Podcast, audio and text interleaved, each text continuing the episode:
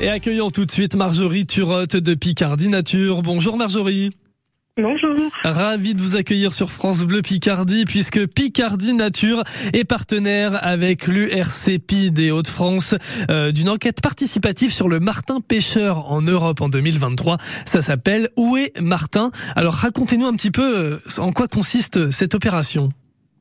Alors en fait, c'est une opération qui est portée euh, par effectivement l'URCPIE euh, des Hauts-de-France, donc les centres permanents d'initiative à l'environnement sur la région Hauts-de-France et qui rassemble euh, de nombreux acteurs de l'environnement puisque effectivement Picardie Nature en est partenaire, mais on a aussi les LPO Nord et Pas-de-Calais ainsi que les fédérations de pêche de, du Nord, du Pas-de-Calais, de l'Aisne et de l'Oise.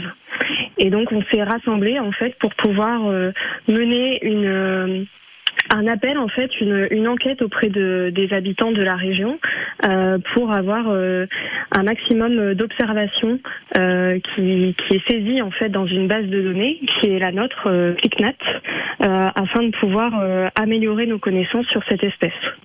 Alors justement, est-ce que vous, vous pensez que donc du coup que, que les gens ne connaissent pas exactement le l'espèce du, du martin pêcheur?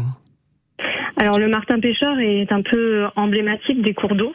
Euh, généralement, euh, les personnes euh, savent à quoi ressemble le martin pêcheur, puisqu'il a des, des couleurs éclatantes pour un oiseau de chez nous. on a vraiment quand on le voit filer, en fait, ça fait une flèche bleue au-dessus de l'eau, avec ses couleurs aussi orangées. mais il s'avère que malgré ces, ces belles couleurs, c'est un oiseau qui reste assez discret et mhm. qu'on a euh, qu'on a rarement l'occasion de pouvoir observer. Euh, on le voit filer, mais euh, quand il est posé sur un arbre, il reste assez discret. Très bien. Bon, en tout cas, on va pouvoir en savoir plus sur sur ce, ce Martin pêcheur grâce à cette enquête participative. Où est Martin? Alors pourquoi l'avoir appelé Où est Martin? Parce que est-ce que le but c'est d'aller les, les trouver, d'aller les chercher? Alors c'est ça en fait l'idée des enquêtes participatives puisqu'en fait il y en a d'autres hein. même nous à Picardie Nature on a on a par exemple l'enquête Faune et Route euh, qui va essayer de, de récupérer un maximum de données sur les animaux euh, victimes des collisions routières. Et donc là, euh, on est sur une enquête pour, pour que les personnes en fait puissent noter leurs observations de Martin Pêcheur. D'accord. Donc si on veut participer, comment ça se passe du coup?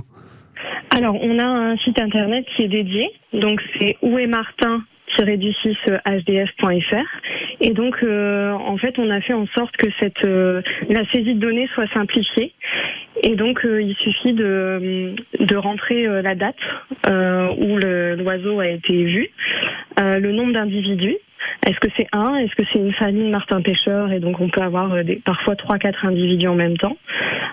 S'il y a des commentaires, voilà, les personnes en fait peuvent les écrire.